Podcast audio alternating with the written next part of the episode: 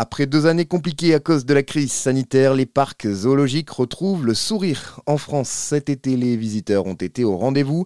C'est le cas notamment au zoo de Beauval. Le site va sans doute battre un record de fréquentation d'ici la fin de l'année. C'est ce que nous explique aujourd'hui sur RZN Radio son directeur Rodolphe Delors. Eh bien, le zoo parc de Beauval va très bien. Cette saison euh, estivale a été euh, très forte.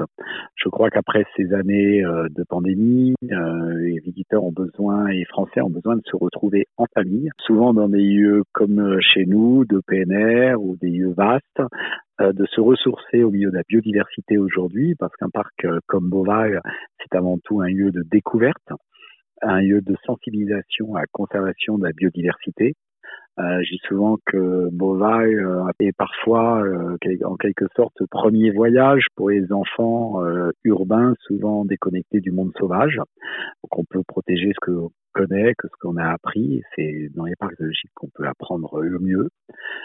Est un parc très connu et nous allons cette année atteindre, voire dépasser 2 millions de visiteurs qui nous passe dans les quatre ou cinq sites les plus visités en France. Nous sommes une destination à part entière une destination avec nos hôtels. Nous avons quatre hôtels, bientôt cinq au printemps 2023, des chambres d'hôtes, des gîtes tout autour de Beauvais. Donc nous sommes devenus une vraie destination à part entière. Plus de 40 ans après son ouverture, le Zooparc de Beauval ne prend pourtant pas de ride. Il prépare de nombreuses nouveautés pour les années à venir, notamment l'un des projets phares qui est sur le point d'aboutir en 2023, la création de la plus grande volière d'Europe.